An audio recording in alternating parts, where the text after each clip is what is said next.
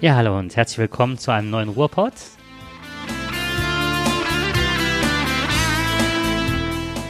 Von der Telskin auf Jackskin.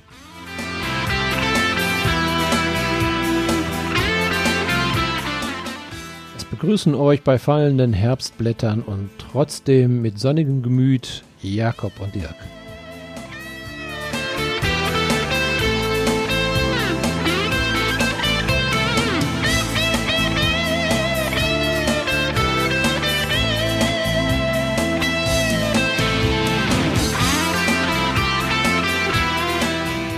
Ja, das ist unsere 47. Sendung schon heute.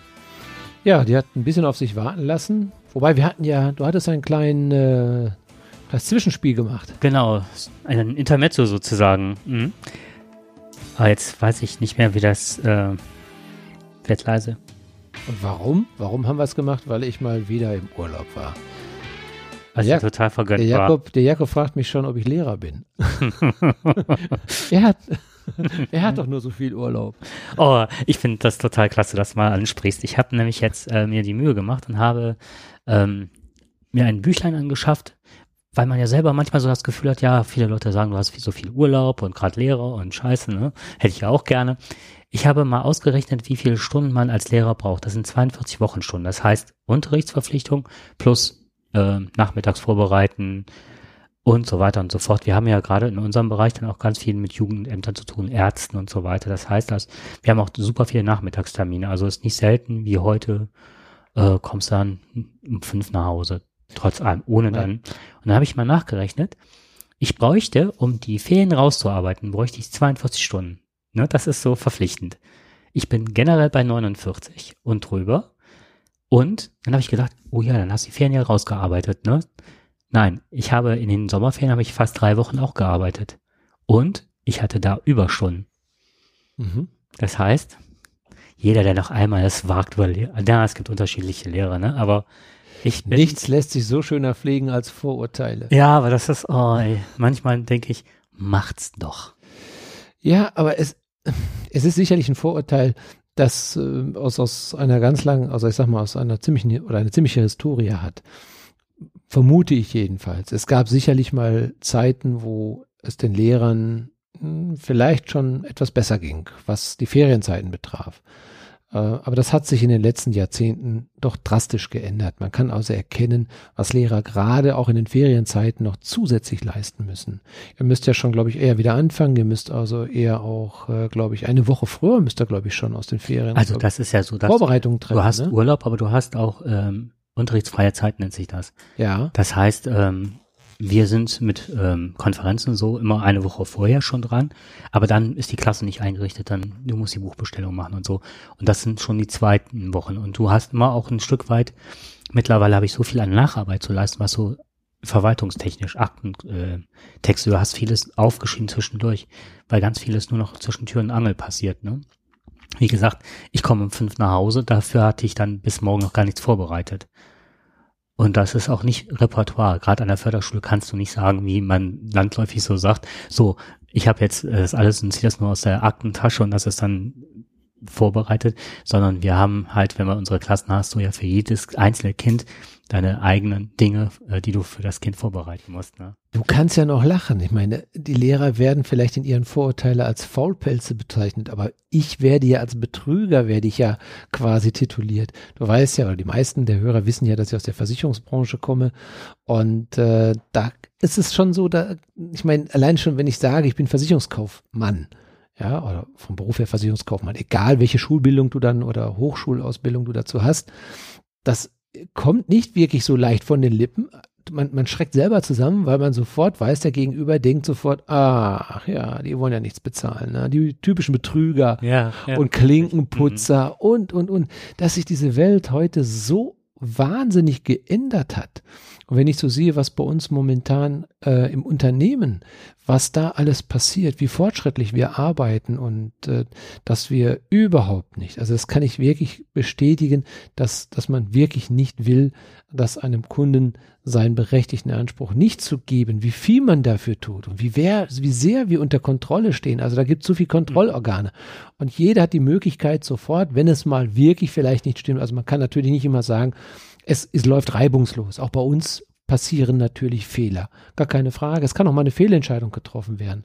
Aber wenn man nur in so einem Unternehmen mal schaut, wenn da eine Million Schäden gemeldet werden, oder vielleicht auch mehr oder weniger im Jahr, dass da ein Prozentzahl vielleicht von fünf Prozent und wenn man das mal hochrechnet und wenn sich dann diese Leute beklagen darüber, dass eine Fehlentscheidung getroffen worden ist, dann ist das noch relativ gering. Aber diese Fehlentscheidungen treffen alle in ihren Jobs mal und äh, das spüren wir dann auch heute, wie ich äh, kann das mal kurz erzählen, so auf dem Sozialamt gewesen bin.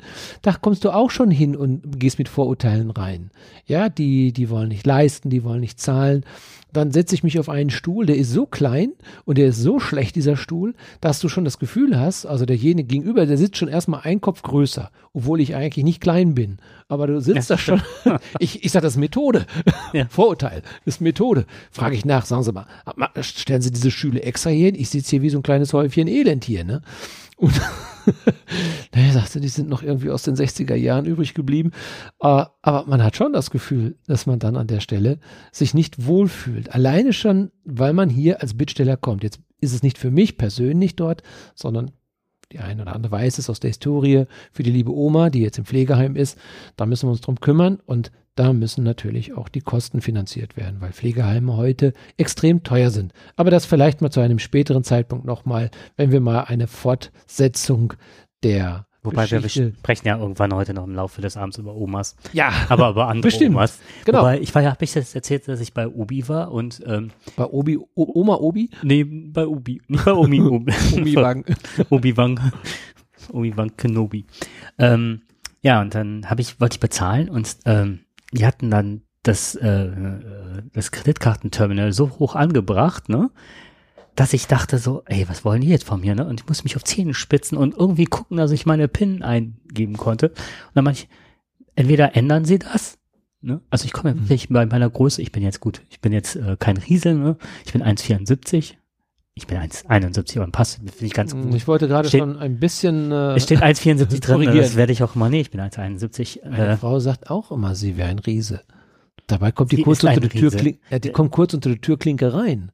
Aber das heißt ja nicht. Hört sie den Podcast? Ich wäre vorsichtig an deiner Stelle. naja, auf jeden Fall habe ich dann gesagt, wenn ich beim nächsten Mal hier hinkomme, hätte ich gerne entweder, dass das Teil tiefer ist oder sie haben so einen Ikea-Schemel für die kleinen Kinder, die nicht in die Toilette Pipi machen können. Ich fühle mich wirklich schon ausgegrenzt.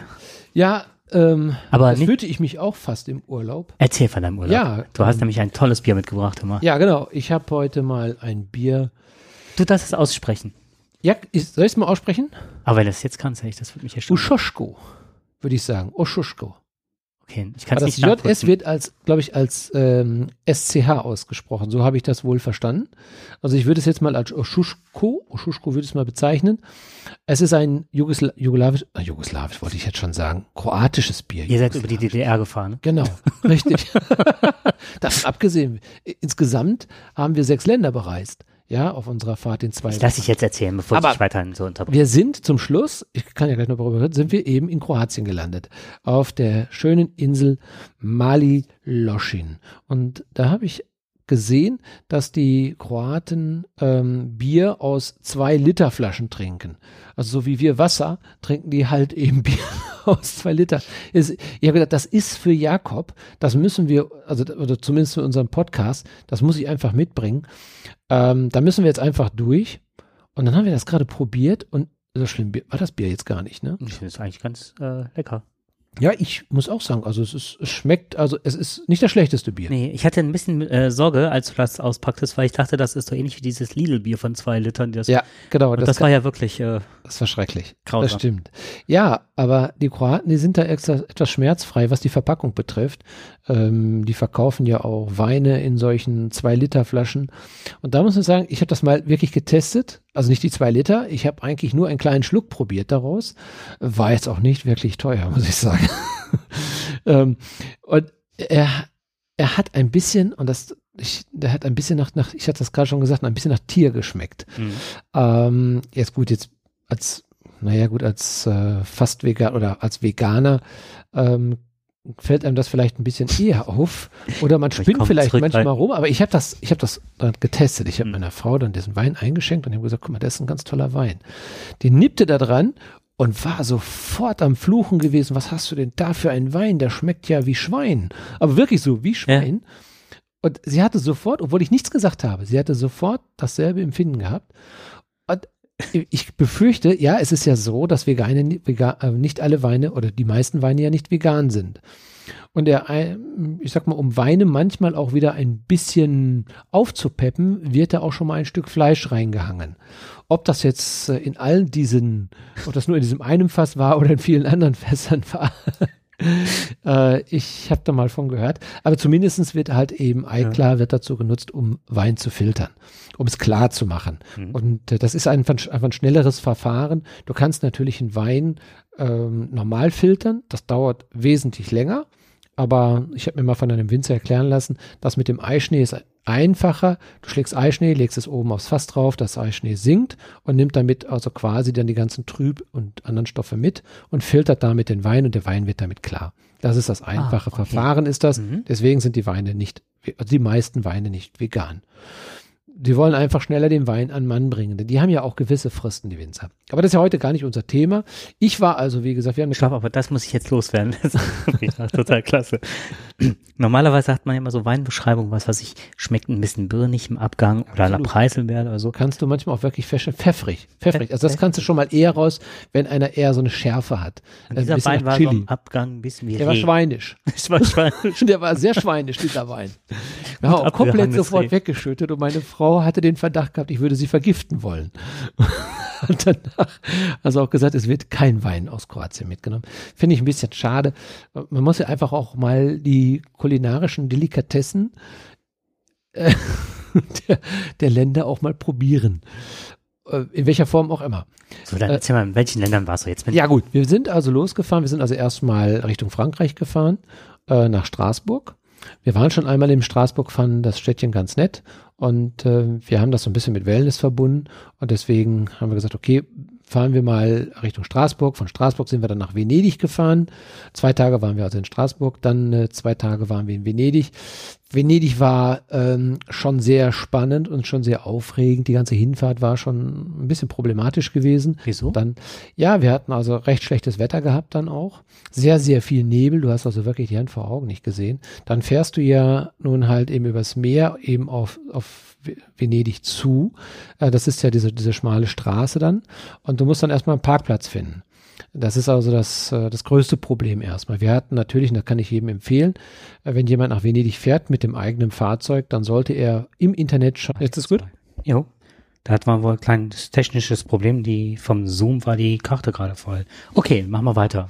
Ja, also wenn du ähm, dann in Venedig angekommen bist, dann äh, braucht man natürlich einen Parkplatz und äh, es gibt äh, nicht so viele Parkmöglichkeiten. Das heißt, äh, es ist vom Vorteil, wenn man sich im Internet äh, schon rechtzeitig eine entsprechende Reservierung, eine entsprechende Reservierung durchführt. Das kann man ganz gut machen, das ist kein Problem. Und äh, man hat die Garantie, erstmal A, natürlich einen Platz zu bekommen, schneller also ins Parkhaus zu kommen. Und äh, von daher bist du schon mal auf der sicheren Seite. Naja, aber dann fing das Problem eigentlich an. Das heißt, wir mussten ja dann irgendwie zum Hotel kommen und da gibt's äh, entsprechende ja, Wasserbusse, Wassertaxis. Die Taxis sind sehr teuer. Also nimmt man natürlich den Wasserbus. Ähm, das kommt drauf an. Das kann variieren, glaube ich, von, von 10, 15 oder 20 Euro, je nachdem, welche Tickets du da nimmst. Also es ist bezahlbar dafür und wir hätten auch mit dem Wasserbus fahren können. Aber an der Stelle wäre es für uns nicht so vorteilhaft gewesen, bis zum Hotel zu kommen. Also letztendlich haben wir uns entschieden, zu Fuß zu gehen. Das war aber dann doch ein Fehler, weil es hat dann unglaublich geregnet. Es hat richtig geschüttet und wir waren nass bis auf die Haut. Das hat äh, hinterher zur Folge gehabt, dass wir uns auch verirrt haben. Google hat nicht mehr funktioniert. Das heißt, meine Einstellungen waren nicht optimal. Äh, Handy ging dann irgendwann auch aus und äh, wir hatten dann keinen Zugang mehr und dann eine Karte hatten wir auch nicht gehabt. Das äh, ist natürlich nicht gerade sehr sinnvoll und äh, man sollte sich also vorher schon mal ein, zumindest eine Karte besorgen. also man sollte sich nicht auf die Technik verlassen. Und danach waren wir also auch äh, ziemlich gefrustet und äh, auch ziemlich kaputt gewesen. Ne? Ich meine, so kletschernass und kalt. Das war jetzt nicht gerade der schönste Empfang in Venedig gewesen. Naja, und dann äh, haben wir dann aber irgendwann doch das Hotel gefunden und äh, dann hatten wir Riesenhunger und wir wollten dann natürlich irgendwas essen. Ja, und da fing das Dilemma an. Wie gesagt, wir möchten ja was Veganes essen. Der Italiener schlechthin ist ja nicht unbedingt ähm, ein, ein, ja, ich sag mal, es ist ja nicht so, dass man beim Italiener nicht unbedingt etwas Veget also Veganes bekommt. Vegetarisches ist eh kein Problem, aber mit ein bisschen Zureden kriegst du auch etwas Veganes. Und wir haben dann versucht, eine Pizza zu bekommen, eben ohne Käse. Das hatten wir dann äh, auch entdeckt, haben wir auch gesehen und das sah auch toll aus. Die hatten jeder eine Auslage gehabt, das sah prima aus. Naja, jedenfalls haben wir gedacht, wir bestellen die jetzt mal, haben dann immer so Stücke bekommen und wir entdeckten dann, dass der Käse unter dem Gemüse war und nicht da drüber. Versteckt. Es war also keine vegane Pizza. Äh, aber an dem Abend hätte ich, glaube ich, alles gegessen, weil ich einfach nur kaputt, müde und fertig war. Und ich habe gesagt, ist egal, jetzt, äh, jetzt musst du da durch und das ist die jetzt mal. Das hatte hinterher zur Folge gehabt, äh, ohne dass ich ein schlechtes Gewissen dabei bekommen habe. Das war es nicht, aber ich habe mir dann hinterher eine derartige Magenentzündung, Magenschleimhautentzündung zugezogen. Ob das jetzt nun halt eben von dieser Pizza kam, ob das von diesem fettigen Essen kam, keine Ahnung. Es, äh, ich, ich weiß es nicht. Also wenn man sich drei Jahre oder vier Jahre lang vegan ernährt und man hat das jetzt einmal nicht getan, deswegen dürfte nicht gleich die Welt aus den Angeln äh, gehen, aber es hat halt eben bei mir zumindest, bei meiner Frau weniger, bei mir hat es jedenfalls dann nicht dramatisch. So. Genau. Mhm. Und äh, das ist eben ein großes Problem im Ausland vegan essen, also essen gehen, nicht essen bekommen. Das ist überhaupt gar kein Problem. Das hat mich sehr gewundert. In Kroatien in Italien so oder so, aber in Kroatien sehr gut. Äh, es gab, du konntest Trockensoja bekommen, du konntest äh, vegane Milch bekommen, du konntest also alles bekommen, was du brauchst, um dich im Grunde genommen gut zu ernähren. Sogar veganen Käse, veganen Wurstersatz, alles war da. Ähm, aber du brauchst dafür natürlich eine Ferienwohnung, das heißt zum Kochen. Du brauchst eine Kochgelegenheit. Die hatten wir natürlich nicht gehabt. Also Veganer sollten sich gut überlegen, wenn sie also irgendwo im Urlaub fahren, dann ist das Hotel nicht immer unbedingt die richtige Wahl. Obwohl wir letztendlich in einem sehr, sehr schönen Hotel in Maliloschin waren, also in Kroatien, auf dieser Insel Maliloschin. Kleines Dörfchen von 6000 Einwohnern. Die ist eine kleine Bucht, ist malerisch, wunderschön. Ich kann Kroatien nur jedem empfehlen. Ich bin überrascht gewesen, wie schön grün die Landschaft ist. Du kannst Fahrrad fahren, du kannst segeln, also Wassersport. Äh, jetzt hatten wir auch ein besonderes Wellnesshotel noch gehabt. Das war schon wirklich sehr gut gewesen. Fünf plus. Äh, ich habe aber nicht damit gerechnet, dass wir so höflich empfangen werden äh, in dem dann also auch sofort äh, jemand da stand und unser Gepäck in Empfang genommen hat. Wir waren kaum drin, da war das Gepäck schon auf dem Zimmer gewesen, was aber dann uns auch ein bisschen irritiert hat. Also es kam zu jeder Tag- und Nachtzeit kam jemand und fragte so ungefähr, ob es uns gut geht. Ne? Also du wirst also wirklich intensiv betreut, hm. äh, ob du neue Tassen haben möchtest. Zwei Minuten später klingt, ob ich neue Gläser haben möchte. Das ist was von Loreo, ne? Schmeckt ja, das? genau, genau, schmeckt, schmeckt es. Und mhm. irgendwann, du, du stehst ja in deinem Bademantel, du warst gerade gerade in diesem schönen Wellnessbad drin, was wir für uns ganz alleine hatten. Wir hatten ein Hotel mit 400 Gästen normalerweise, aber jetzt war keiner da. Das Hotel macht im November zu. Wir waren alleine, gespenstisch mit dem Personal. Aber wer war da? Es gab dann doch irgendwann jemand, der da war, sehr lautstark da war. Das war ein äh, Mode-Fashion-Team aus Mailand, die dort ihre Aufnahmen machen wollten. Das Hotel ist eben und die Bucht ist so malerisch schön. Die brachten dann ihre Models mit. Ähm, ja, wir durften dann einmal auch bei so einem Fotoshooting konnten wir auch mal so ein bisschen linsen und mal ein bisschen gucken, was da so äh, an Fotos geschossen worden ist, wie die sich benommen haben. Also sie haben sich klischeehaft benommen, was man eigentlich von Modeleuten erwartet. Sie das waren schon also, ziemlich crazy, waren sie schon mhm. gewesen, laut und schrill und auch äh, natürlich auch ein bisschen anders. Mhm. Ja, und die Italiener sind schlechthin, sind ja irgendwie ein bisschen lauter. Mhm. Ich finde das ganz interessant. Also äh, die Italiener sind unglaublich kommunikativ und laut. Das haben wir auch in Venedig bemerkt, denn in, äh, das ist ja wunderbar, die, die, nicht so wie wir, wenn wir nach Hause kommen, dann setzen wir uns hin, am Abendbrottisch, essen dann mit der Familie und gut ist. Der eine oder andere geht vielleicht noch im Verein, macht ein bisschen Sport, dort unterhält man sich. Aber wir Deutschen sind in der Regel eigentlich eher leise Sprecher. Also wir unter uns leise, der nebenan soll nicht alles mitbekommen, was wir reden. Aber der Italiener ist ja ganz anders. Der Italiener geht also nach dem Feierabend, das konnte man schön beobachten, geht ja in diese vielen kleinen Bars und trinkt sich erstmal sein Aperitif. Äh, Kaffee auch vielleicht, wie auch immer, einen kleinen Snack schon mal. Und dann wird lautstark, wird sich unterhalten. Und der Nachbar soll mitbekommen, was in meinem Leben passiert. Das ist denen wichtig. Das muss alles kommuniziert werden. Ist das denn so, dass sie das miteinander klar bekommen?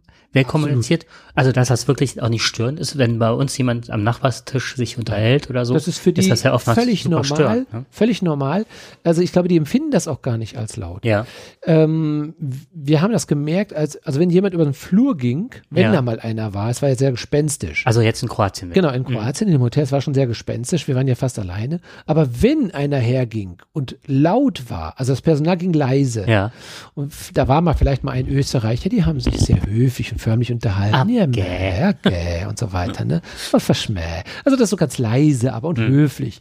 Aber der Italiener, boah, der hat da wirklich erstmal eine Tirade losgelassen, als wenn die Welt untergehen würde. Äh, Dabei hat er irgendwas Einfaches, Banales irgendwo gesagt. Aber das hat er natürlich erstmal sehr ausführlich, eine Viertelstunde lang gemacht, direkt vor deinem Hotelzimmer. Und das noch nachts um 12 Uhr.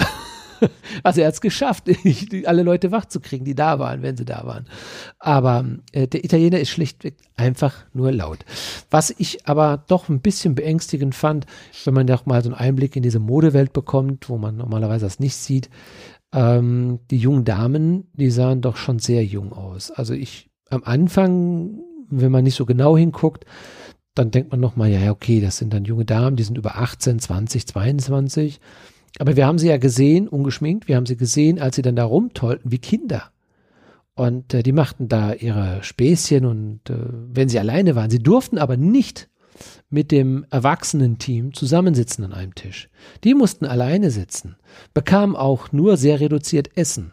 Also es hieß nicht, sie konnten sich nicht alles bestellen. Die hatten zwar immer nur ihr Handy vor der Hand, also die haben wirklich das Handy, so ein großes Handy haben die gehabt, hm. immer nur vor Augen gehalten, die tippten da ganze Zeit rum. Also ich habe nur gefragt, wann isst die denn jetzt endlich was? Und die, das, also diese Models, wann essen die mhm. überhaupt mal was? Die saßen am Frühstückstisch und haben dann äh, irgendwas getrunken und äh, von Essen konntest du da nicht viel sehen. Sie sind auch nicht zimperlich mit den Models umgegangen. Die waren also nicht, man konnte merken an dem Ton, dass sie schon, ähm, ja, dass sie schon sagten, okay, komm, beweg dich mal so oder mach dies oder jenes oder äh, mal wurden sie auch schon lauter, aggressiver wurde der Ton auch. Äh, aber man hat immer wieder gesehen, sie durften nicht mit dem Team zusammensitzen. Die Models waren also quasi für sich alleine. Auch untereinander haben die Models nicht so viel miteinander kommuniziert. Ob das jetzt eine Ausnahme ist, weiß ich nicht. Ob das so gängig ist, ist man hat aber gemerkt, dass dieses Team nicht harmonierte und nicht besonders toll war. Ähm, tolle Sachen haben sie da vorgestellt, also tolle Sachen fotografiert, sah super aus. Ne? Aber da bekam man dann schon, als wir dann die Mädchen dann mal von nahen gesehen haben, und ich sage jetzt ganz bewusst Mädchen, also da muss man schon sagen, das ist für mich schon fast Kinderarbeit. In einem sehr, sehr starken Grenzbereich, wo doch auch klar sehr viel Haut gezeigt wird, wo sie sich entblößen müssen. Äh, warum müssen die so dünn sein und so mhm. knabenhaft? Das, was du gerade sagst, ist, ich war vier Tage in Berlin, auch zu der Zeit, als du ähm, äh, mit deiner Frau unterwegs warst und ähm, da war mir was ähnliches aufgefallen. Das finde ich jetzt ganz spannend. Und zwar waren an ganz vielen Laternen und gerade an Ampeln und so weiter klebten Aufkleber. Und darauf war immer, ähm, waren Junkies zu sehen, Kinderjunkies, also Jugendliche. Ja, also ein bisschen sahen die aber auch so aus. Das stimmt schon. Eine sah besonders so aus. Da hatten wir uns erschrocken. Ja, also äh, unterlaufene Augen, genau, unterlaufene genau. Augen, äh, dürre bis zum An. Ja. Und wo du immer dachtest so, man hat direkt so die Bilder von Christiane F., wie Kinder vom Bahnhof Zoo mhm, vor Augen haben. Ja. Das, das sind, also ich fand das Buch schon ganz schön. Und diese Assoziation, ne? Und irgendwann dachte ich, also ich habe äh, versucht zu finden, was bedeuten die Aufkleber, warum hängen die überall? Ist jetzt, was weiß ich, die Heroinsucht wieder aufgetreten und hier gerade, äh, äh, ne?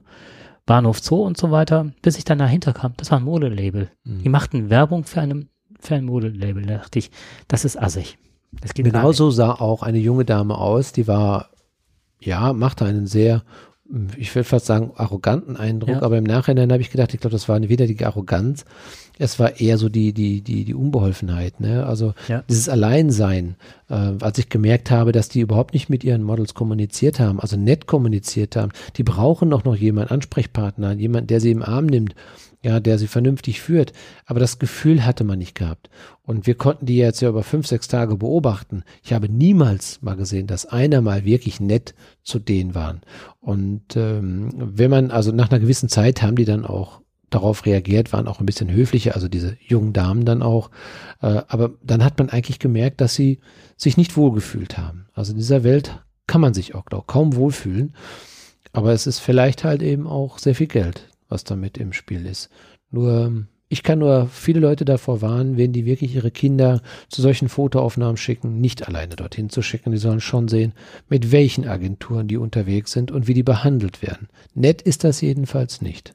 Also das sah jedenfalls nicht gut aus. Möglicherweise gibt's bessere. Ne, ich, keine Ahnung, in welcher Liga die gespielt haben, konnte ich natürlich auch nicht sagen. Sah aber schon sehr teuer aus, was die da vorgestellt haben. Naja, das haben wir dann. Modelabel habt ihr nicht rausbekommen. Nein, ich hatte versucht, da mal so ein bisschen im Internet zu recherchieren hinterher nochmal, ob irgendwo bekannt worden ist, dass dann, weil die Hotelpersonal sagt, das Personal sagte, sie müssen sich ein bisschen ähm, anders anziehen. Also ein bisschen vornehmer anziehen und das ganze Hotel wurde nochmal ein bisschen mehr rausgeputzt, äh, weil diese Modeagentur da ist. Äh, man erhoffte sich dadurch, glaube ich, auch ein bisschen PR. Ja, Und okay. ähm, möglicherweise sieht man diese Bilder, wir wahrscheinlich nicht, weil wir solche Einschläge im Magazine nicht lesen. Was interessiert uns die Mode? Ähm, aber das, das äh, hatte ich gehofft, mal so rauszufinden, mal so ein bisschen zu recherchieren, aber ich habe nichts gefunden da drin. Ne? Hm. Fragen wollte ich jetzt auch nicht unbedingt. Äh, irgendwann taten mir die Mädchen einfach nur leid oder uns taten die Mädchen leid. Das war schon nicht so ganz schön mit anzusehen. Naja, und äh, aber wir haben uns dann auch, äh, modemäßig haben wir uns dann auch ein bisschen ähm, dann doch auch etwas fortentwickelt. Und zwar, wir haben dann eine teure Anschaffung in Venedig vorgenommen. So ist es nun mal eben, wenn Menschen reisen, kaufen sie natürlich auch luxuriöse Artikel in Venedig. Ähm, und zwar, Käse. ja, das ist mehr so aus, so ähnlich wie Latex und Gummi. Oh, Ähm. nicht, wenn ich trinke. ich stelle mir das gerade Ich vor, wusste, wie dass du das jetzt genau, genau das siehst. genau so. Nein, Bilder zwar, Kopf. Oh. es war ein Überzieher. Ja, und das ist gut so. also es sind sehr, äh, sehr hilfreiche Überzieher. Sie sollen ja verhindern, dass etwas eindringt. Und zwar Feuchtigkeit. Gummistiefel. Und einfach nur gemalte Stiefelüberzieher. das weil wir hat hatten toll gemacht, wirklich. Ja. Die Bilder der, der Zuhörer, das ist schon.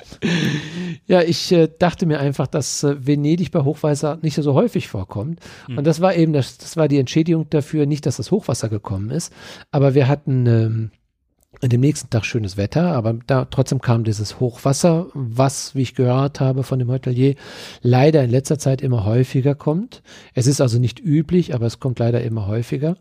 Und ähm, wir haben uns dann halt eben dann darauf eingestellt und haben Gummistiefel gekauft. Ich liebe Gummistiefel. Und, äh, ist das schön? Ich habe schöne Bilder gemacht, wie ganz viele Menschen mit diesen Stiefelüberziehern, wunderschöne Stiefel, so gelb und blau und so weiter, dann über den Markusplatz dann geschlendert sind äh, und dann ihre Füße da im Wasser hatten. Also das fand ich ganz toll. Und die andere ähm, Menge, die dann, also die große andere Menge ging über Stege, ging die dann gepresst und gequetscht dann darüber und andere tummelten sich dann halt eben auf dem Markusplatz im Wasser.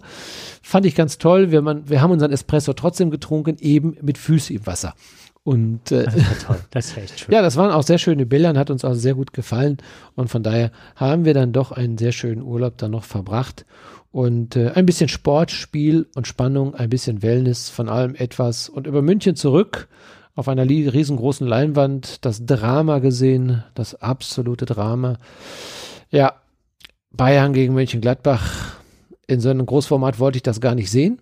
Ich wollte jetzt gerade schon, es ich war schön jetzt mit euch, äh, wünschen euch noch einen schönen Abend, viel Spaß beim Hören. Es war in einem Ibis-Hotel, das war, die hatten eine, äh, glaube ich, fünf mal fünf Meter große Wand gehabt und da wurde das ganze Dilemma gezeigt, gezeigt und, äh, aber ich kann dir sagen, ich bin dann italienisch essen gegangen, aber auch das war ein Reinfall. Diesmal dann wirklich eine Pizza ohne Käse. naja, was soll's. Auch die Deutschen können es genauso. Es hört sich an, als wäre es ein toller Urlaub gewesen. War ein schöner Urlaub. Mhm. Kulinarisch war es ein mittlerer Reinfall, aber mit vielen tollen Erkenntnissen, dass also auch in solchen Ländern sehr viel vegane Produkte angeboten werden. Und ähm, klar, man muss halt eben Apartments nehmen, Ferienwohnungen nehmen und weniger Hotels. Ansonsten war es ein sehr spannender Urlaub. Ja, so ist Toll. es. Und jetzt bin ich wieder hier und wir haben ein bisschen Musik mitgebracht. Kannst du die Musik den Hörern vorstellen? Ja, gerne, genau. Und zwar, ähm, wir stellen immer ganz gerne mal Musik aus Yamendo vor. Und das ist Musik von Jack, Jack First, First Jack. Auf der, äh, die Platte heißt, oder die LP heißt, glaube ich, Roses. Hier, äh, also in der, in der Social Media äh, wird dieses Duo, dieses französische Elektronik-Duo als unkompliziert äh, genannt.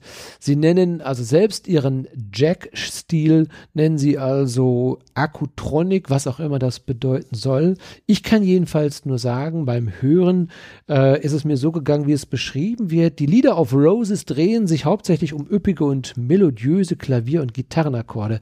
Sie möchten mit ihren exzentrisch klingenden Avantgardismus möglichst vielen Menschen warmherzig berühren und äh, ich bin dabei, Jacks minimalistischen Stil gerne als erfrischend zu bezeichnen und äh, weniger melancholisch. Ich finde es einfach nur gut, ich kann es nur empfehlen. Zuhören und Spaß haben. Dann lassen wir uns jetzt mal berühren.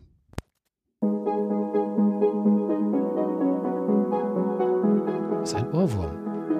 Kann ich das sagen? Es wird ein Ohrwurm. Du, du, du, du, du, du, du, du, du, du, du, du, du, du. Und jetzt zappeln schon die Füße und gleich geht's ab. Be first, don't trust anyone. What, what, what? Don't trust, stay strong, don't go wrong. Think twice, think, think twice. I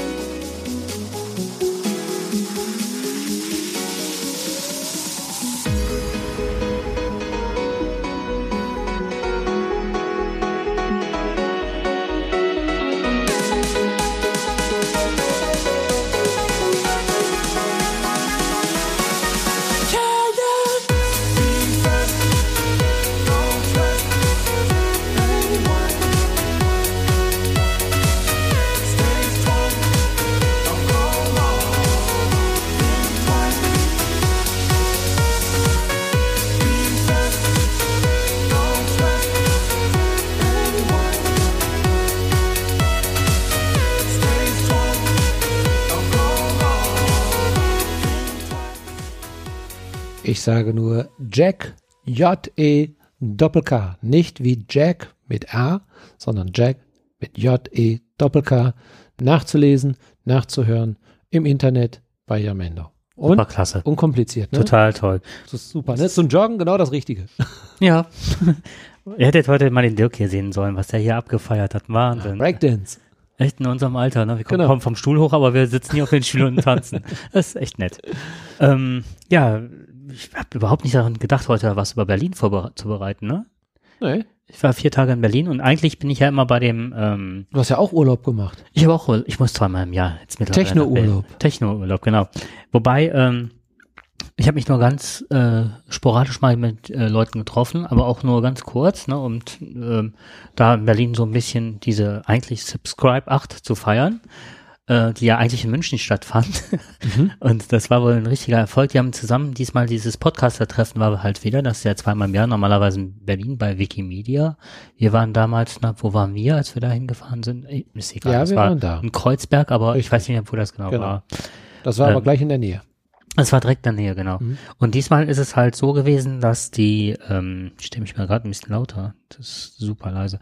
Also, ähm, diesmal war die Subscribe äh, beim Bayerischen Rundfunk, weil mittlerweile ganz viele der ähm, Rundfunkanstaltungen, äh, halt auch diesen Subscribe-Button übernommen haben, weil das äh, unheimlich viel an technischem Know-how jetzt auch von der Podcast-Szene kommt und auch so Ideen, die entwickelt worden sind. Ja, aber für München war es einfach zu weit, ne? Also es war zu lange, es war zu weit und es war zu intensiv auch von den Reisestrapazen und zu teuer, ehrlich gesagt.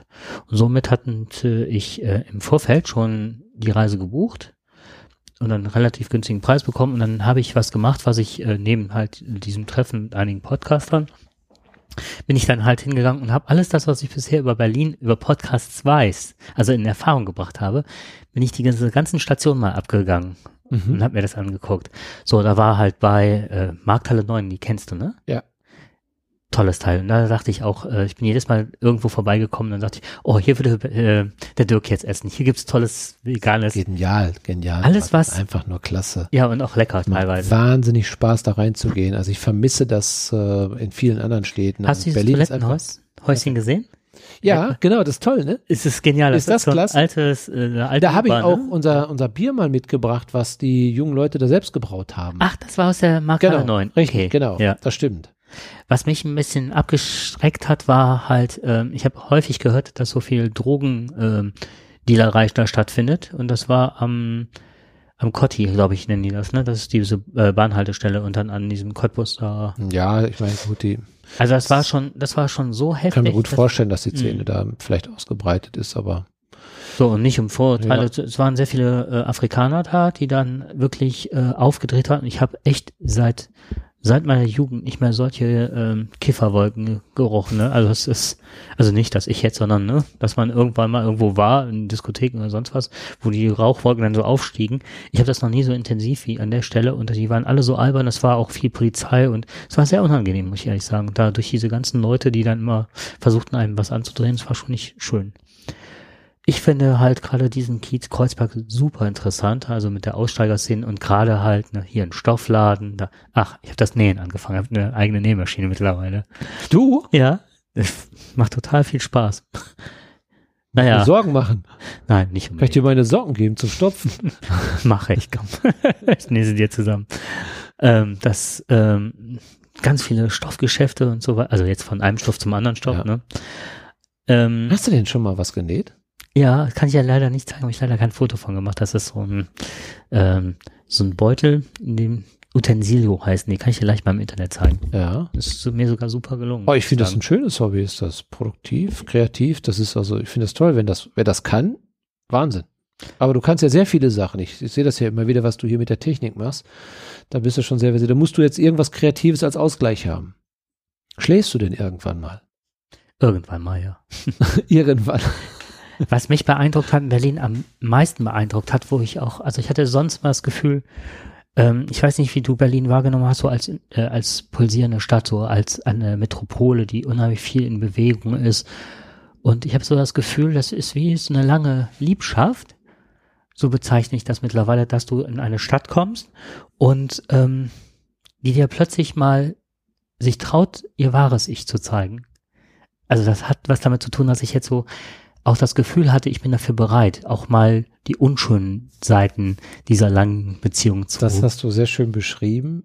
Ich fahre ja seit vielen Jahren immer wieder mal nach Berlin.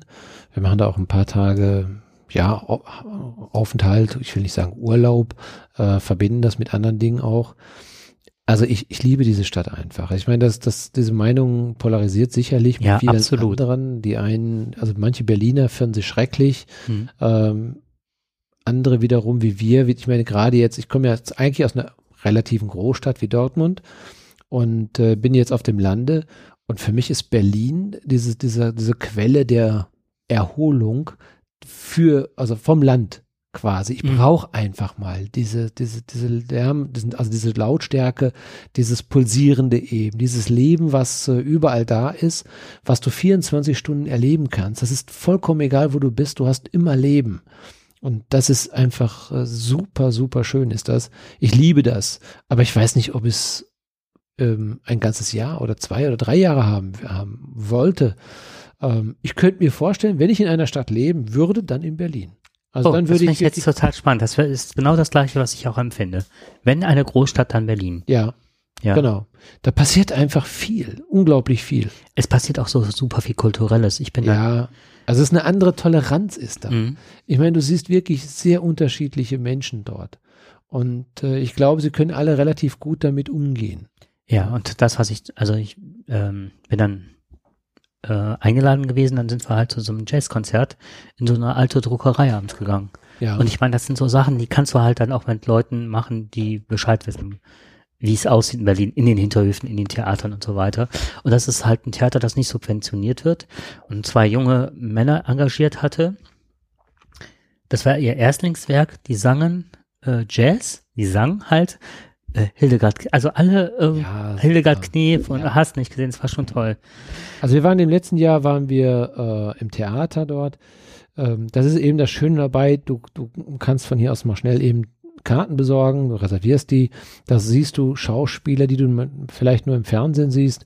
Äh, das ist alles kein Problem. Du kannst dort wirklich in jedem Theater Mhm. kannst du Ich habe Schauspieler sogar, berühmte Schauspieler eben sehen, Ja. die auf der Bühne spielen und ganz anders sind dann. ich habe die nicht gesehen im, ähm, das ist nicht das erste Mal gewesen, dass ich in Berlin jetzt, äh, also da, wo ich gewohnt habe, in Schöneberg, dass ich Schauspieler gesehen habe, die ich im Fern aus dem Fernsehen kannte. Ja. Nicht auf der Bühne, sondern die laufen dir oder sitzen ne?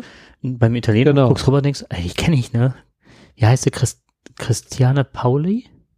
Christiane Paul. Christiane Paul? Paul, ne? Paul. Meinst du ich Paul, bin nicht du, mit Schauspielern so, aber das, die erkannte ich. Und von Hengersch, der Kommissar, der Alte. Ne? Ja? Ja, den habe ich auch. Ach. Der wurde auch da. Ha. Hängarsch. Guckst du, Hängarsch. Ah, ich habe schon mal, ja. Mord mit Aussicht. Macht mit Aussicht war das, ja genau. Ja. Daher kannte ich den. So, aber was mich jetzt besonders, also ich habe auch ähm, das erste Mal gehabt, dass ich aus Berlin weggefahren bin und hatte so das Gefühl, ach, du bist super lieb, dass du nachschenkst. Dankeschön. Wir gehen gemeinsam unter. Ja, total, ich merke das schon. Und Zwei Liter sind so. das, was ich, ähm, ich bin das erste Mal so richtig nach ganz langer Zeit so richtig tief angefasst worden. Und das angefasst worden war zum einen die Dichte der Geschichte jetzt. Also du gehst Mhm. vom Platz ähm, des 17. Juni 53, gehst du rüber und dann läufst du an einem Nazi-Bau vorbei, der jetzt mittlerweile unser Finanzministerium ist und du merkst halt diese, diese Gewalt, die aus diesem Gebäude spricht und so dieses Erleben. Gehst weiter, dann ist da so dieser, so, so ein Rest der Mauer zu sehen und darunter war, hatte dann die Gestapo, SS und was weiß ich alles, vorher, äh, Verhörräume. Und dann ist oben siehst du die Mauer, darunter, die Mauer steht praktisch als Fundament hat die halt dieses Gestapo-Gebäude. Und was ich so eindringlich fand, das war Finanzministerium, ähm, ich glaube, das war das ehemalige Luftfahrtministerium, also da will ich mich jetzt nicht festlegen. Und da war Geschichte so komprimiert, wie ich es noch nie erlebt habe. Und ähm, du hast den Mörtel gerochen. Und also die, du hast die Wand gerochen. Und ich weiß jetzt nicht, war es die Mauer, war das unten, ne? Das war faszinierend und das ähm, erschreckend. Da war so ein Druck, so eine Macht, die das Ganze ausgelöst hat, dass du dir ja ganz klein vorkamst. Und parallel dazu ähm, wurde diese Szenerie überstiegen von wirklich einem Heißluftballon die Welt.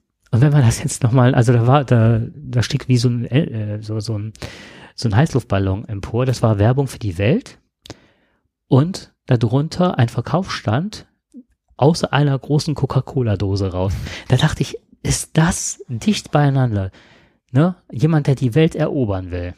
Dann, ähm, der die Welt außen vor lassen will, ne? Durch die Mauer. Und darunter Coca-Cola. Und darunter und Die Globalisierung die, schlechthin. der einzige, der die Welt macht hat, ist, ist Coca-Cola, ne? Also ich fand das so dicht und beklemmt und von da aus habe ich es mir dann nicht, nicht, nicht nehmen lassen, bin ich dann zum Jüdischen Museum gegangen. Ja.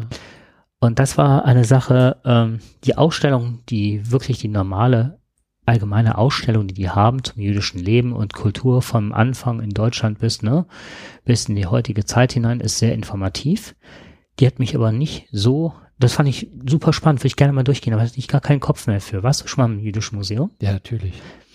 Diese Wege, also die, der, der, der Architekt, ich glaube, Moment, Liebeskind Mhm. ist das, ein US-amerikanischer Architekt hat das ja so angelegt, dass du verschiedene Gänge hast, verschiedene Achsen. Ja. Das eine ist die Achse der Vernichtung, die eine Achse ist der, der Flucht, des Entkommens und die andere der Kontinuität. Mhm. Die Kontinuität kann schon gar nicht mehr gehen. Das ganze Gebäude an sich, der lässt ja, das finde ich so toll, der hat ja so, dass das alles äh, nur Beton ist, Das- kleine Sichtfenster im Grunde und das sind Exponate, dass du sagen kannst, da hat jemand einen Brief geschrieben, da steht eine Singer äh, Nähmaschine, da steht, ne, das, was die Leute zurückgelassen haben, was so auf ihr Leben schließen lässt. Erst mal von außen betrachtet, habe ich erst gedacht, was, was will er damit sagen? Was will er damit, also erklären? Das hat sich erst nicht so ganz erschlossen, aber man muss wirklich ähm, das Ganze näher betrachten. Ja, genau. Und das, was ich dann so irre fand, war so, du wurdest bei der Straße, also der Achse der Vernichtung, du kanntest gar nicht anders als in diesem, also das ist alles Betonbau von innen Mhm. und du wirst, das ist alles irgendwie windschief und du hast das Gefühl, dass entsteht ein Sog den Weg hoch, einen ganz langen Weg hoch und am Schluss weißt du, da ist die Vernichtung. Du spürst das förmlich durch das Gebäude. Was ich so phänomenal finde, dass jemand das in seinem Kopf konstruiert Ja, und du das hinterher real erleben kannst, was in seinem Kopf quasi entstanden ist. und dass er sagt, dass die Deutungshoheit Mhm. beim Betrachter liegt und gar nichts Das ist vorgeben möchte. immer so, ne? Ich meine, jedes Bild, was du betrachtest, egal wie, was du malst und wie du es malst, ne, letztendlich die Ja. eigentliche Bedeutung entsteht in deinem Wertebild. Genau. Und du hast also nicht das Gefühl, wenn du da durchmarschierst, ähm, dass dir irgendwas vorgegeben wird, belehrend oder sonst Mhm. was, ne? also erhobener Zeigefinger, sondern vielmehr du erspürst das Ganze und das endet ja oder mündet nachher wirklich, da ist es irgendwie schwarz am Ende und du denkst zuerst mal, okay, das ist wie eine schwarze Wand. Du, da geht's nicht weiter, das Vernichtung sind die Öfen, ist der Tod, es ist ne, das Verderben. Mhm. Und dann endet das ja in, äh, da ist ein Turm, der ist glaube ich 23 Meter hoch. Du gehst also in so einen Turm rein, der ist total dunkel. Und nur ganz oben ist ein Licht. Und das Licht ganz oben habe ich nicht als Befreiung, sondern es war wirklich so, als wäre das, also bei mir entstand so das Bild, da ist der Wachturm, da sind die Leute, die dich anstrahlen mit ihrem Licht.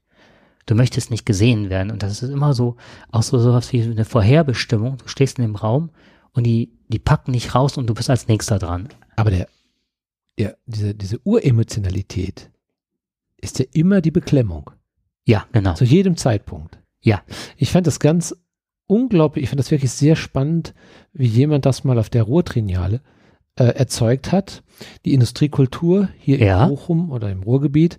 Ähm, wir waren da mal vor vielen Jahren. Ähm, da hat jemand also diese, diese Architektur, diese Industriearchitektur dazu genutzt, mal zu zeigen, ähm, wie so ein Gefühl entsteht. Es ging also darum, also wir sind in eine Halle reingegangen, eine entsprechende Industriehalle. Da liefen Menschen rum, Kleider in Fetzen. Sie schlurften dort her. Hatten nur eine Aufgabe, die Kleidung, die alte Kleidung, die, die übrig gebliebene Kleidung, ein großer Wäscheberg, quasi immer in den Schacht zu werfen. Es war eine riesige Halle. Und du hörtest immer nur duff, duff, duff. Das war diese ganze düstere Szenerie. Und du bist dann dazwischen und du siehst, wie diese Menschen daher schlürfen. Und du wusstest natürlich in Anlehnung auf den Holocaust. Die vielen Kleider, die dort nicht verbrannt worden sind, die hinterlassen worden sind und die dann einfach weiter in den Schacht gegeben worden sind. also es hat einen dermaßen Eindruck bei mir hinterlassen, der heute noch ganz real ist. Ja, und das finde ich, wenn das jemand erreicht hat, wenn das jemand erzählt, das ist viel mehr als jeden Film, den du vielleicht manchmal mhm. siehst. Wenn du es selber mal spürst, wenn du dabei bist, du bist mittendrin und da hatte ich so eine so art beklemmende Situation. Ich habe keinen Holocaust mitgemacht. Ich war niemals in einem Gefängnis oder in einem Raum, wo ich Angst haben musste. Aber ich habe in dem Moment sofort gespürt, eine Urangst gespürt, die diese Beklemmung also hervorgerufen hat, also extrem hervorgerufen hat. Also es muss in uns auch natürlich auch etwas geben, was diese Urbeklemmung auch auslöst, denn ich hatte nie dieses bekannte Gefühl, weil wir haben ein relativ normales Leben. Ja, die Situation haben wir nie erlebt. Aber anscheinend gibt es in uns etwas, was genau diese Reaktion auslöst. Und das hat also hier derjenige, also ich, ich kann mich nicht mehr daran erinnern, wer diese, diese Szenerie geschaffen hat, ähm, der hat es unglaublich real umgesetzt. Unglaublich. Das, was du gerade beschrieben hast, so ist es mir genau gegangen, genauso gegangen. Und das, was ich äh, fast noch verstörender fand, war, es war nicht dieser Sog der, des Unausweichlichen. Ne? Du warst immer getrieben, du warst immer in so, in so Hamsterrad, du gingst also immer eine, einen Schritt weiter auf Vernichtung zu und du kamst ja auch gar nicht raus.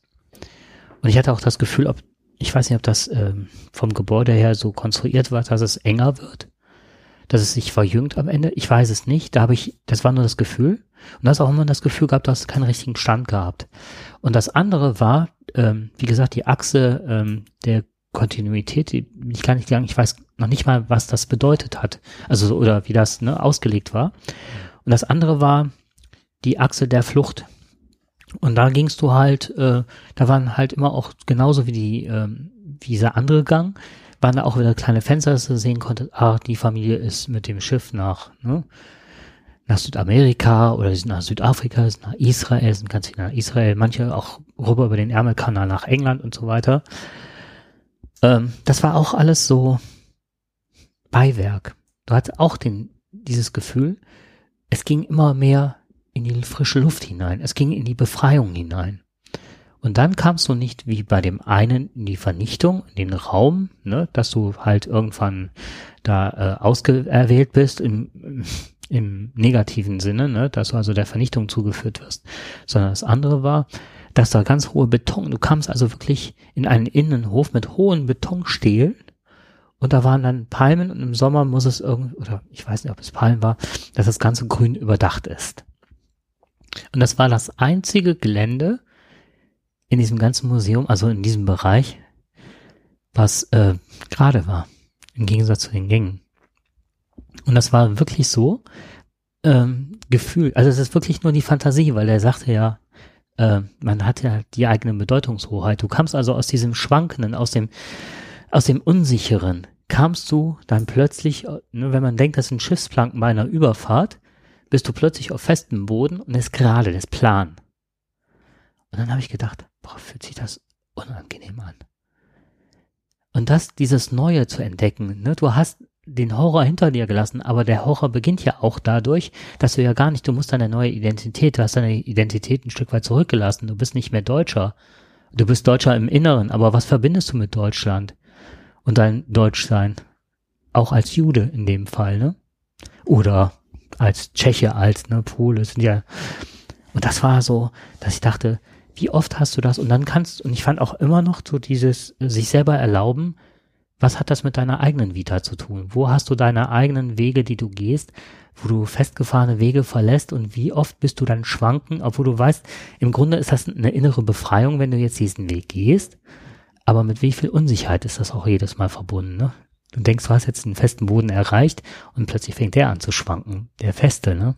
Ja, das Erlebte muss verarbeitet werden. Genau. Und das war so, das Jüdische Museum ist für mich ein absolutes Highlight gewesen. Mhm. Mit diesen anderen Erfahrungen, mit Mauer, mit, mit Dichte von Geschichte, aber auch mit, ja, Tragik, ne? Ja. Und das war das, was ich meinte mit der Liebe der Stadt, die einem diese, ja, wie soll ich sagen, diese, sich erlaubt, ihre inneren versteckten Unzulänglichkeiten und ja auch Brutalitäten zu zeigen im Grunde. Eine schönere Liebeserklärung an einer Stadt kann man eigentlich nicht geben und äh, die kann ich nur teilen. Also Berlin ist für mich, wie gesagt, einer der nicht schönsten, aber der interessantesten Städte. Ja. Und äh, klar, ich habe natürlich auch die, den veganen Hintergrund dabei und das ist für mich immer ein Highlight, weil dort kann ich schlemmen und essen, da kann ich einfach mal in ein Restaurant gehen, da kann ich in jede Imbissbude reingehen, du kriegst immer irgendetwas. Ja. Es ist einfach eine wahnsinnig vegane Stadt, ist das. Ja. Und das äh, ist für mich immer ein Highlight. Allein das schon macht wirklich Spaß. Naja, gut, und es gibt natürlich auch ganz viel Geschäfte, wo Frau, äh, ne, die liebe Ehefrau auch shoppen kann. Ja. Ich weiß gar nicht, wie oft ich im KDW war. Das, das gibt's hier alles gar nicht bei uns hier. Endlich kann man mal richtig einkaufen. Und jetzt rate mal, in welchem Geschäft ich in Berlin am häufigsten war bisher. In dem Geschäft, du am meisten Hm. warst? Ja, ich, bin, ich laufe ja am meisten im Vegans rum, aber bei dir würde ich jetzt einfach mal sagen, äh, Currywurst mit Pommes. Nein, Apple Shop. Apple, ja, da Ja, hätte ich drauf da war, mein Gott, das war schon. Stimmt, das ist richtig. Ja, da hast du also wirklich auch viel erlebt in Berlin und äh, ich glaube, wir haben jetzt gerade einen Urlaubspodcast jetzt schon quasi gemacht und äh, ja, mehr kann man dazu nicht mehr sagen. Ne?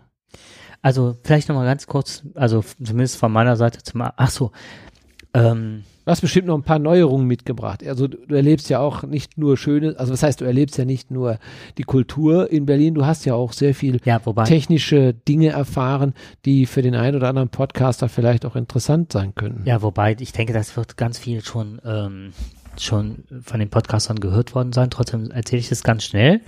Ähm, mich hat eine Sache jetzt gerade geärgert, was uns anbelangt, ne, unseren Podcast anbelangt. Und zwar hatte ich mit unserem Provider, der ist hingegangen, Provider, nein, unser so, doch Provider? Nee, Provider ist die Telekom, ne?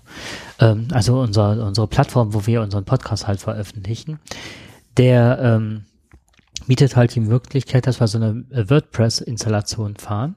Und ähm, ich war wirklich fleißig, weil ich wirklich mit Datenverlust habe ich wirklich, na, das macht, macht Sorge halt, ne, wenn Mhm. unsere ganzen Podcasts weg sind. Und er bietet halt ein, ein, äh, eine Sicherungskopie an, dass man die macht. Und die läuft auch gut. Dachte ich. Ne? Also läuft wirklich prima alles. Und äh, das nächste, was passierte, ist halt, dass der regelmäßige Updates macht. Das heißt also hier Ah ja, unser genau. Podlove, ne, was wir benutzen und Ja. so weiter, um die Podcasts zu veröffentlichen. Ähm, der ist hingegangen und hat dann äh, gesagt, so dass ein, wie soll man sagen, eine Installation in der Installation. Ne? Also Podlove, also der WordPress, ähm, die WordPress-Installation hat gesagt, dass hier unser äh, Podcast-Projekt halt sich da installiert und das ist eine Neuerung, das muss halt abgedatet werden. Lange Rede, kurzer Sinn, ich habe es gemacht. Ich hatte auch vorher ein Update gefahren und ich weiß nicht, was passiert ist. Und das war, es war alles hin.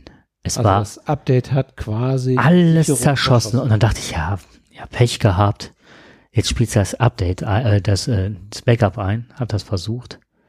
Es hat mir noch mehr kaputt gemacht, als vorher schon war.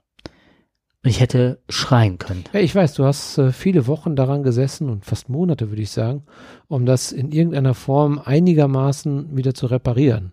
Mhm. Aber ich glaube, die Unterstützung, das willst du damit sagen, die war nicht optimal. Nee, absolut nicht. Ich habe da angerufen und habe gesagt, ich habe ein Backup gemacht. Und das Backup bezieht sich aber auch nur auf die Seite vom, von der WordPress-Seite. Aber Und selbst, aber von den nicht auf den. Podcasts, genau. Ja, Das ist schlecht.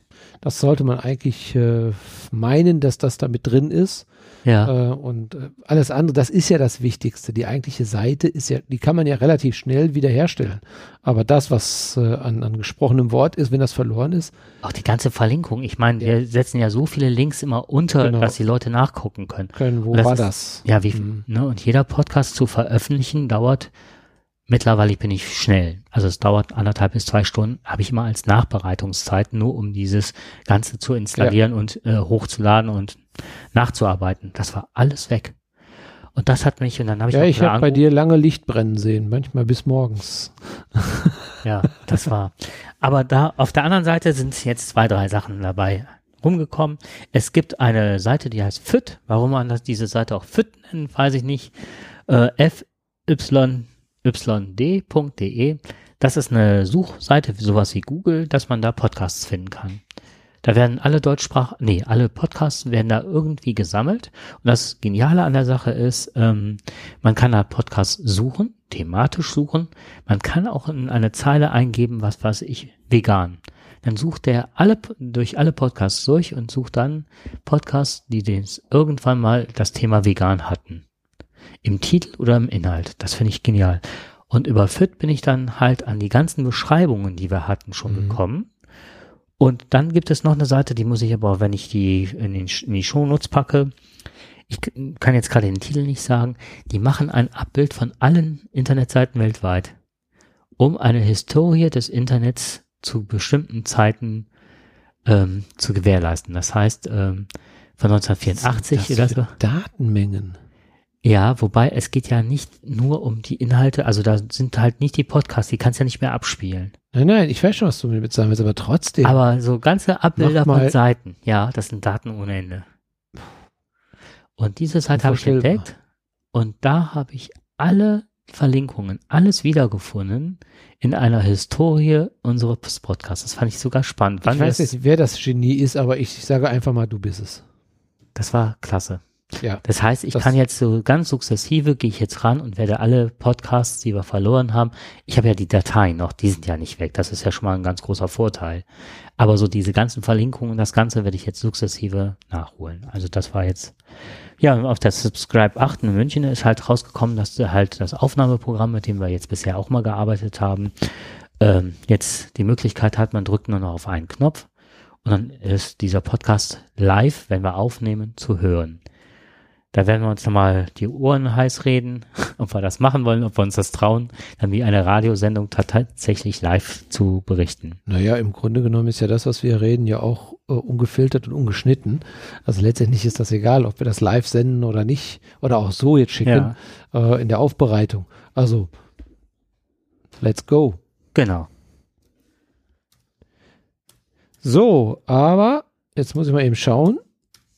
Du hast also einige technische Neuerungen erfahren und äh, in Berlin und die wir auch künftig wie anwenden können. Gibt es da irgendetwas? Ja, das ist noch die, diese Sache. Wir haben ja immer mal wieder mit ganz schlechter Soundqualität zu kämpfen gehabt, ja. obwohl unser Equipment ja richtig klasse ist.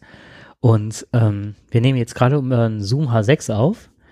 Äh, das ist halt so ein Aufnahmegerät, was sich auch als Audio-Interface ähm, nutzen lässt. Mhm. Und das Problem, was wir bisher hatten, was ich nicht wusste, ich habe die Kopfhörer zu Thomann. Das ist also der, äh, ne, der Vertriebsleister hier für unsere Kopfhörer und dem Equipment ähm, angeschrieben und die haben repariert, getan, gemacht. Aber es lag nicht am Equipment, sondern an der blöden USB-Buchse meines MacBooks. Okay. Und deswegen haben wir äh, nie immer zu 100% einen störungsfreien Klang gehabt. Ja. Und deswegen haben wir jetzt gerade dieses Teil mit iPad als Soundmaschine betrieben und es funktioniert tadellos. Super. Ne? Also Prima. schade, weil ich nicht weiß, wie wir das jetzt mit dem Live machen, falls wir es machen wollen. Ne? Ja, Aber das egal. ist richtig. Gut, Ab- mehr Neuerungen. Das ist halt, dass das live gehen kann, finde ich so, dass das ist ein Highlight. Ja. Äh, Apple hat ja heute auch was vorgestellt. Hast du was ne? gefunden? Ich war die ganze Zeit, finde ich mittlerweile spannender als Fußball. Kann man fast sagen, ne? Hm. Also Apple hat ja heute, äh, wie sagt man, Keynote, die nächste, nächste Keynote vorgestellt, ne? Ja, genau. Hm. Und ähm, ja, also es, ich war jetzt auch gerade am überlegen, ich ähm, war ein bisschen verwundert. Jetzt gibt's ja, also gab's ja heute im Livestream heute. Wir haben heute also den 27. Mhm. War doch richtig, ne? 27.10. Ja, richtig. Genau. Ähm, damit haben wir das Datum jetzt auch festgelegt für unseren Podcast. Naja, und ähm, die Apple Keynote im Livestream wurde ja heute vorgestellt. Ja, was, was ist da eigentlich vorgekommen? Was haben die eigentlich vorgestellt? Ich weiß Ähm, nicht, ich bin total neugierig. Das ist so, als würde Gladbach spielen und ich habe das Ergebnis noch nicht gehört. Wir haben wir haben es noch nicht. Ne? Also äh, eins war klar, dass äh, der Mac ein bisschen mehr wieder in den Fokus gerückt werden soll. Ich meine, man hat sich ja immer über über iPods und wie auch und äh, über Smartphones unterhalten, aber der Mac selber hat ja nicht so viele Neuerungen erfahren. Und ich glaube, äh, das, was heute vorgestellt worden ist, so wie ich das gehört habe, geht auch so ein bisschen in Richtung Mac wieder. Ne? Wahrscheinlich sind die Auftragszahlen der Laptops zurückgegangen, so dass man gesagt hat, okay, wir wollen den Kunden wieder ein bisschen was bieten. Und ähm, heute war das ja, glaube ich, um 19 Uhr mitteleuropäischer Zeit. Ähm, was wir haben, glaube ich, ein bisschen äh, Siri für die Macs, ne? aber du sagst, das gibt es schon eigentlich ein bisschen länger, ne? Und ich war heute ganz verwundert. Ich habe heute Morgen auf einmal den Hinweis bekommen. Äh, das hat was mit dem Update zu tun gehabt. Hm? Genau. Ähm, ich habe prompt mit dem heutigen Tag also ein Update bekommen und äh, sollte quasi Siri auf meinem Laptop dann installieren. Ähm, fand ich auch sehr interessant. Man hat wahrscheinlich gedacht, gibt man einfach den Leuten schon mal ein Leckerli. Ne? So, aber wie gesagt, hat ja meistens immer irgendwas mit Zahlen zu tun. Naja, wie gesagt, also äh, so recht bin ich auch nicht informiert darüber. Ich dachte, du wüsstest vielleicht ein bisschen was, was. Nee, wie gesagt, ich wollte mir das jetzt nach der Sendung jetzt heute Abend ja. mal kurz anschauen. Na, wie gesagt, ich weiß nur, dass halt eben die seit, äh, glaube einem Jahr nicht mehr aktualisierte Modellreihe, wie heißt diese MacBook Pro, ne, ähm, also bekommen wohl eine Tastenreihe auf einer Touchscreen-Oberfläche irgendwie, das, das wollen die wohl machen. Ähm, was ich ähm, sehr spannend finde, dass du halt oben ich weiß nicht, ob das dann äh, angepasst ist, dass du dann diese, diese eingeblendete Tastenreihe wirklich auch immer explizit zu den Programmen, die du verwendest. Ja, okay. Ob das so ist. Aber wie gesagt, ich bin total neugierig. Aber wie gesagt, der Mac Pro ist ja auch nicht, äh, der gehört ja nicht zu den ganz großen Krachern ne, in, der, in den Verkaufszahlen. Also ich glaube, äh, Apple hat sich da ein bisschen mehr erhofft. Und ähm, man muss ja auch sagen, ich meine, äh, wie schön ist es im, im Prinzip mit vielen ähm, äh, Apps zu arbeiten, heben auf dem iPod. Das ist überhaupt gar kein Problem. Da wird ja alles angeboten. Aber als ich meinen äh, ersten Mac hatte, dann habe ich festgestellt, okay, das kriege ich ja gar nicht hier drauf. Hier muss ich ja ganz andere Sachen runterziehen. Also diese Synchronisierung, das, was ich auf dem iPod habe, was ich da an, an ganz normalen Apps habe, funktionierte auf einmal auf meinem Mac überhaupt nicht. Und ich glaube, da haben die einen ganz großen Fehler gemacht. Ähm, Apple steht ja für Einfachheit. Ne? Und du willst ja das, was du auf deinem Smartphone, das, was du auf deinem iPod, nicht, ach, iPod, mhm. iPad, Entschuldigung, was du auf deinem iPad hast, möchtest du auch eins zu eins gespiegelt auf deinem Mac haben. Du willst da genauso mitarbeiten. Und dann sagt er dir auf einmal, nee, sorry, Junge, das klappt nicht, da gibt's keinen. Das ist ja das, was äh, wahrscheinlich irgendwann sein soll, dass diese ganzen ähm, Programme ähm, mal vereinheitlicht werden. Dass dieses äh, iOS und äh, das Mac OS, was ja früher äh, ja. Mac 10 oder Mac X hieß, ne? Mac OS X halt, dass die irgendwann verschmelzen. Ja. Genau das, was du gerade sagst, das ist das, was ähm, erwartet, was das irgendwann mal sein wird. Ja.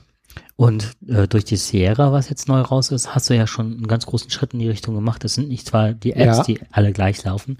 Ja. Und, ja, und äh, es ist halt so, dass mittlerweile die ganzen, ähm, der Austausch ist fast cloud-basiert. Die Speich mhm. Der Speicher wird ja mal kleiner, auch für der SSDs. Ja. Die drängen einen ja immer mehr in die Cloud rein. Mhm. So, und das, das heißt, stimmt. ja, genau. Und das ist halt der Platz, an dem dann die ganzen Geräte sich austauschen können. Und die versuchen halt äh, von der Philosophie, denke ich mal, des, äh, der Programme des Macs ein Stückchen wegzukommen des äh, PC-basierten hin zu dieser Möglichkeit, dass das eigentlich eine Einheit ist zwischen iPhone, iPad und Mac. Was ja einfach wunderbar ist, ohne dass ich wirklich ein technischer Freak sein muss. Ich fotografiere meine, ich mache, also ich mache Fotos im Urlaub mit meinem Handy und habe sie zu Hause schon auf meinem Mac drauf. Ja, das ist äh, eine sofortige Synchronisation. Wenn ich zu Hause dann auf unter Fotos nachgucke, da sehe ich die sofort. Also besser geht es nicht mehr. Ne? Ja, Wobei mir manchmal die Gesichtserkennung ziemlich auf die Nerven geht. Ja. Äh, da ist, äh, also was der alles als Gesicht erkennt und wenn, wie häufig der schon gefragt, wer bist du? Und äh, ich dachte, Mensch, ich bin's doch. Der Jetzt muss, genau, richtig. Und machst du eine Waldaufnahme, hast du auf einmal 15 Mal eine Gesichtserkennung da drin, ja. weil der jeden Baum, Strauch oder sonst was als irgendein Gesicht identifiziert. Das ist manchmal schon ein bisschen nervig. Ja, das stimmt wohl. Ja. Das sind so die kleinen Tücken. So, jetzt habe ich die Omi eben noch angesprochen, die möchte ich ganz gerne nochmal. Die muss ich hören. Ja, genau. Das ist noch die Story des Jahrhunderts.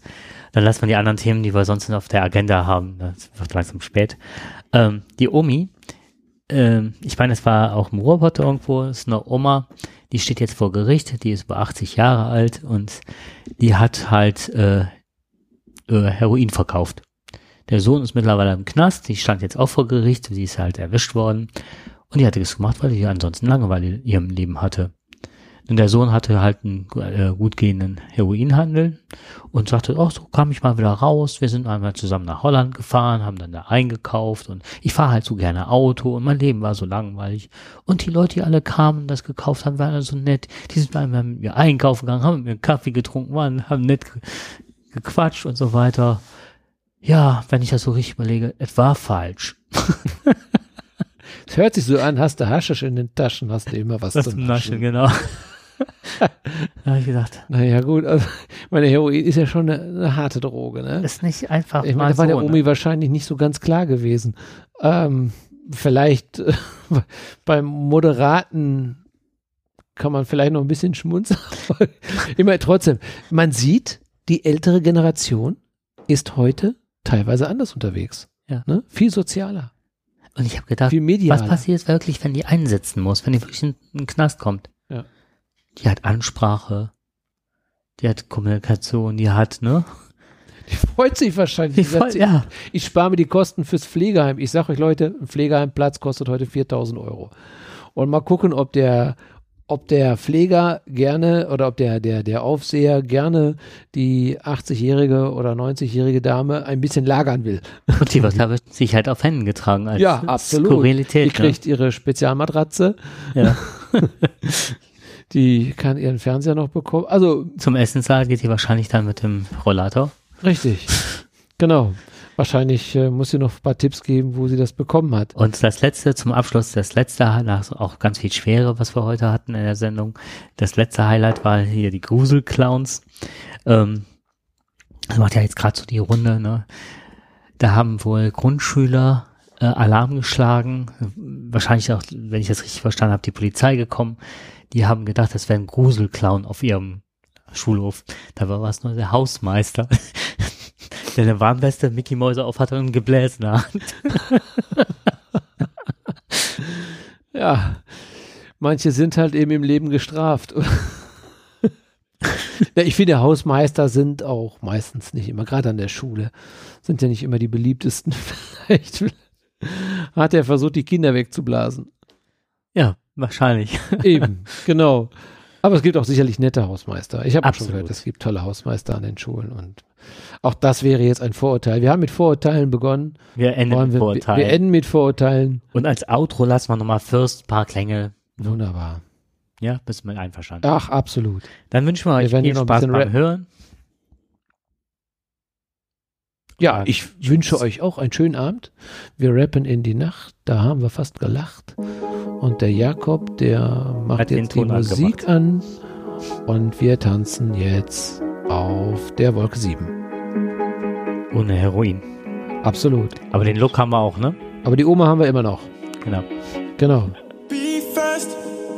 Don't trust anyone. What, what, what? Don't trust.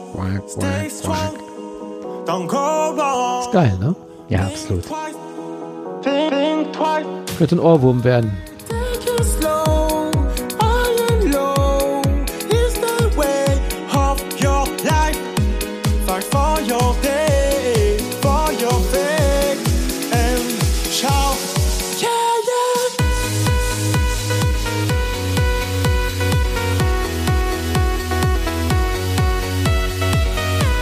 Tschüss, eine gute Woche, einen guten Monat, einen guten Start in allem, was ihr vorhabt. Habt einfach nur Spaß. Lasst es euch gut gehen. Lasst den Nebel nicht in die Wohnung. Egal, ob's Herbst ist, kein Problem. Ich möchte die Sendung gerne jemandem widmen und der weiß Bescheid.